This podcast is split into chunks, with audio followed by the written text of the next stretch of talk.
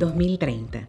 Imaginamos al ser humano pisando Marte, con vehículos autónomos, alcanzando niveles impensados de evolución en inteligencia artificial, pero ¿tendremos salud para todos? Hola, bienvenidos a Voces por la Salud, un canal de Roche donde los invitamos a reflexionar sobre los desafíos y oportunidades que enfrentan hoy los sistemas de salud. Así, podremos asegurar el acceso a cuidados de calidad para todos los pacientes de hoy y mañana. En este podcast conversaremos con investigadores, profesionales de la salud, policymakers, innovadores y representantes de pacientes. Sus voces nos ayudarán a enfrentar el desafío que más nos concierne. ¿Cómo podemos preparar a los sistemas de salud para adoptar la medicina del futuro? ¿Cómo mejorar la calidad de vida y el acceso a la salud de todos los ciudadanos? ¿Y cómo hacerlo sin comprometer la sostenibilidad de los sistemas de salud de cara al futuro.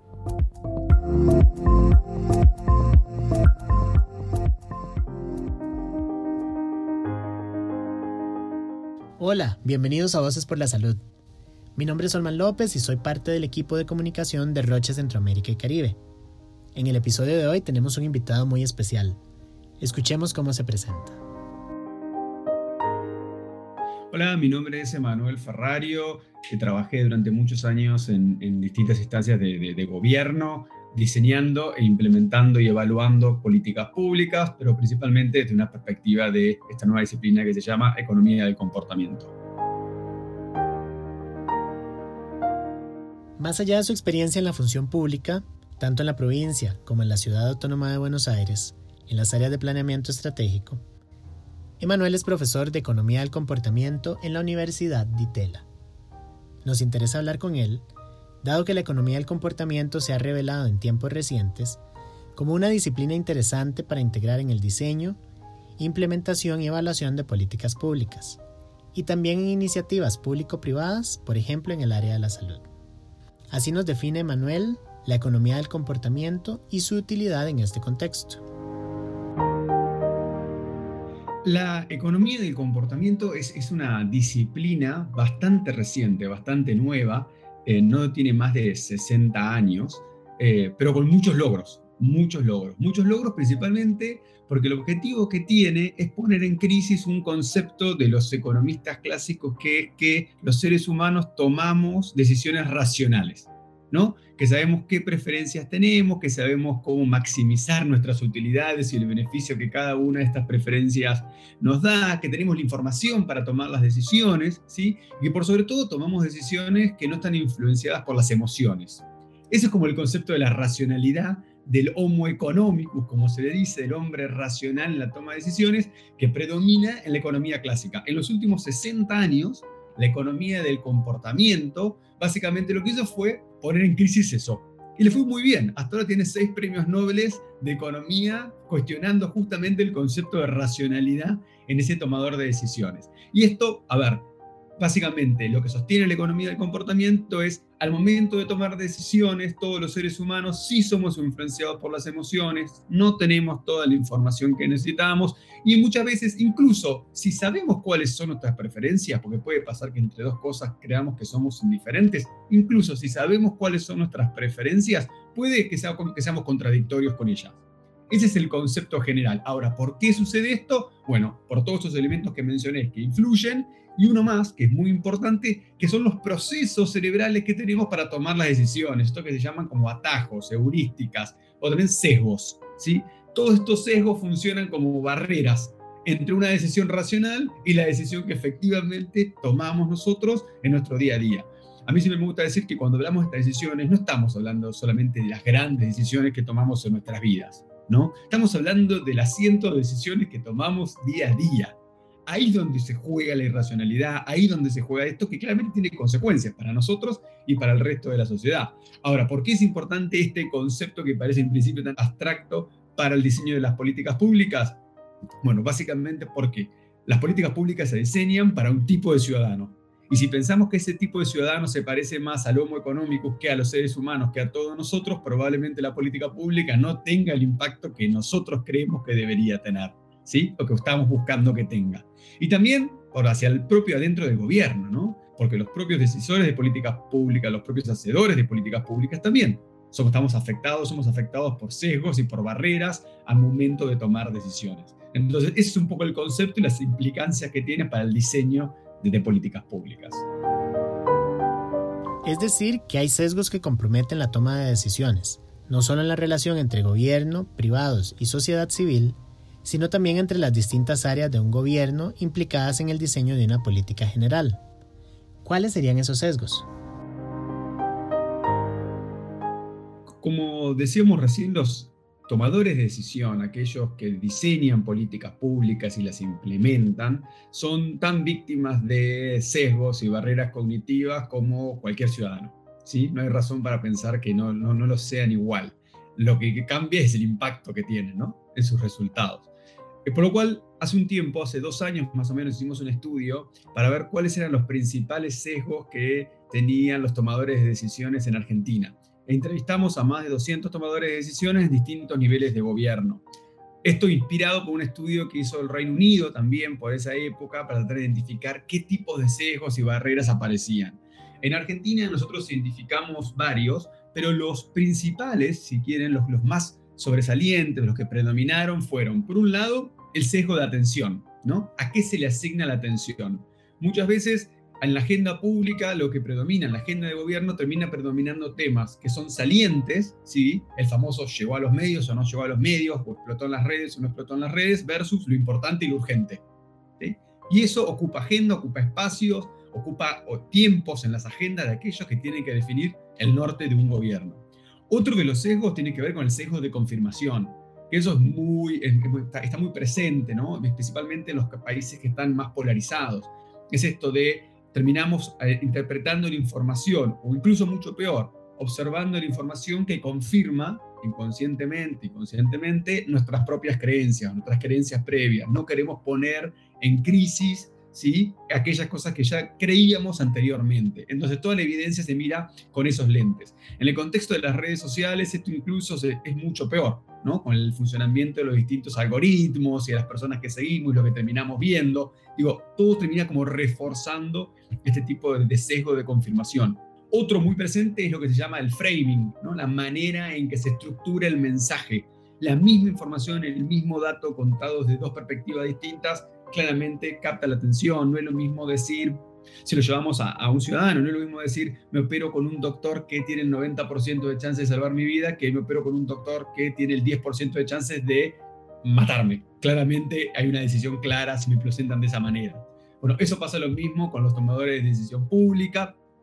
Y otro que no salió tanto, pero creo que también es porque es justamente creo que era producto de que estaban bajo el efecto de sesgo, que es el efecto de conformidad de grupo. ¿Sí? lo que se llama en inglés groupthink o, o, con conformidad secas, que es este concepto donde básicamente para no generar eh, tensiones dentro del grupo, para no pertenecer o no generar dudas sobre mi pertenencia a mi grupo de referencia o no generar ningún tipo de tensión interna, termino conformando con lo que dice la mayoría o con lo que dice mi jefe, o básicamente termino diciendo lo que adivino que mi jefe quiere decir. Acá hay un montón de dinámicas y estrategias para justamente tratar de evitar eso. Pero estos son como los, te que decir, los cuatro sesgos más importantes que aparecen en los tomadores de decisión pública, en los hacedores de, políticas públicas en Argentina, te diría en la región y en este caso también que nuestro benchmark, el Reino Unido. Entonces, sesgos de atención, de confirmación y de pertenencia de grupo condicionan constantemente las dinámicas de comportamiento e interacción entre los funcionarios de gobierno y los otros actores sociales. Le preguntamos a Emanuel, ¿qué estrategias tomar entonces para superar esos sesgos y avanzar en colaboraciones transformadoras que faciliten las alianzas entre varios sectores? A ver, creo que hay, muchísimas oportunidades de cooperación entre el sector público, sector privado, sociedad civil, para justamente tratar de fomentar eh, este tipo de alianzas, ¿no? La cooperación entre sectores. A mí me gusta presentarlo como en tres etapas. Una etapa que tiene que ver con la agenda, ¿sí? cómo se puede trabajar de manera conjunta entre los distintos actores para definir la agenda, en el diseño de la política pública y en la implementación de la política pública. Esas son como las, las tres etapas. Con respecto a la agenda, me parece que tanto la sociedad civil como el sector privado y el gobierno, obviamente, que tiene la mayor responsabilidad, es la, posibilidad de generar redes, redes de voces de expertos, de voces autorizadas, voces técnicas que básicamente permitan poner en crisis lo que el gobierno está diciendo o que justamente si hay alguna situación donde se está siendo víctima de alguno de los sesgos que mencionamos anteriormente, como por ejemplo el de asignación de la atención, claramente esta red pueda funcionar como una especie de chequeo, de contrabalanceo, donde, bueno, ok, sí, esto es urgente, es saliente, pero no es importante, los, los datos dicen esto, el benchmark dice esto. Otro tema, que, otro, otra estrategia o punto que me parece importante en la agenda es generar los espacios de reflexión. Y creo que acá justamente la diversidad de voces y de actores es fundamental. ¿sí? Y traer cuáles son las distintas perspectivas y ángulos por los cuales se puede abordar un tema. Y un tercer punto que es más difícil, es más desafiante, pero a mí me parece que es, que es muy, muy, muy productivo, que es justamente en la agenda pensar cómo hubiésemos reaccionado si alguien nos presentaba la evidencia de una manera opuesta, ¿no? ¿Estaríamos avanzando de la misma manera con esta política? ¿Estaríamos implementando lo mismo si alguien nos trae una evidencia que aceptamos como tal y dice lo contrario? Bueno, la academia, el sector privado y la sociedad civil tienen un rol muy importante eh, en ese punto en la agenda. Después, en el diseño, claramente en el diseño de, las políticas públicas, el rol de los stakeholders, de los agentes de interés, es clave y es clave que sean reconocidos no solamente por aquellos que diseñan políticas públicas, sino también por aquellos que tienen que ejercer ese rol. Y ejercer esa agencia, ese poder de agencia en el diseño de la política pública es muy fundamental. Y acá también impacta nuevamente el rol de la diversidad, las experiencias que cada uno de ellos tiene, ¿sí? Y el, y el, rol que tienen los red equipos de colaboración. Me parece que es fundamental también. El tercer punto tiene que ver con, con la etapa de, la implementación, ¿no? Y acá me parece que estos actores tienen un rol clave, estos stakeholders tienen un rol clave en acercando benchmark, eh, compartiendo riesgos y mostrando de qué manera se pueden aproximar al mismo concepto o al mismo proyecto de una manera diferente. El concepto de compartir riesgo me parece que es muy importante, ¿sí? Presentarse como aliados, presentarse como socios, en estos proyectos. Creo que también hay un tema con el sesgo de optimismo que en general tienen aquellos que implementan políticas públicas. En el sector privado imagino que pasa similar. La diferencia es que hay, hay otras especies de, de, check and balances como para evitar eso, pero digo, me, me parece que puede llegar a un sesgo similar. Y también una, un, ejercicio que es muy interesante, que tiene que ver con el punto anterior, con esto de generar los espacios de reflexión, pero que si se da en la etapa de implementación es muy importante, que es hacer lo que se llama los premortems. Es decir, si esta política falla, si esta iniciativa falla, ¿por qué podría fallar? ¿No? ¿Cuáles son las razones que pueden hacer morir a esta política? O, eh, fracasar, básicamente. Bueno, me parece que ahí el sector privado la sociedad civil y la academia tienen un rol fundamental para eso. Pero insisto, hay muchísimas alternativas, hay muchísimas etapas. Lo más importante es que cada una de las partes reconozca su poder de agencia, su poder de cambio en el proceso para poder ser parte y exigir ser parte.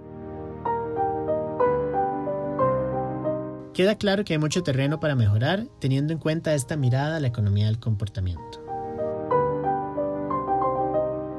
Para cerrar, me parece importante que cuando pensamos todo el rol del sector privado, de los ciudadanos, la academia, en el diseño de políticas públicas, a mí me parece que hay como dos dimensiones. Una que es completamente objetiva y es las posibilidades son enormes, son enormes y tienen que ser aprovechadas. Y cuando digo que son enormes, son en cada una de las etapas, desde la conformación de la agenda pública, el diseño de la política pública, la implementación y la evaluación de la política pública. Todo el ciclo completo claramente se ha beneficiado con una mayor integración y una mayor interacción entre estos distintos actores que son claves al momento de eh, ejecutar una política pública. Y por otro lado, una dimensión de principios, ¿no? Y efectividad. Está comprobado que las políticas públicas, cuando son parte de un proceso más transparente, abierto e integral, generan mejores resultados, son más efectivas. Entonces, por estas dos razones me parece que es fundamental que busquemos distintas iniciativas o alternativas que fomenten la cooperación entre los distintos actores.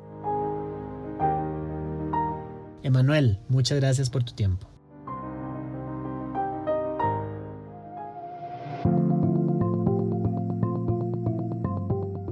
Gracias por escuchar y contribuir al diálogo. No te pierdas los próximos episodios de Voces por la Salud, en los que conversaremos con expertos en salud pública, innovación y organizaciones de pacientes sobre cómo podemos transformar los sistemas de salud para lograr que más personas accedan a una mejor atención sanitaria de manera más oportuna. Visita nuestro sitio web roche.com barra Voices Podcast. Allí podrás encontrar más información que puede contribuir con la conversación sobre la transformación de la salud.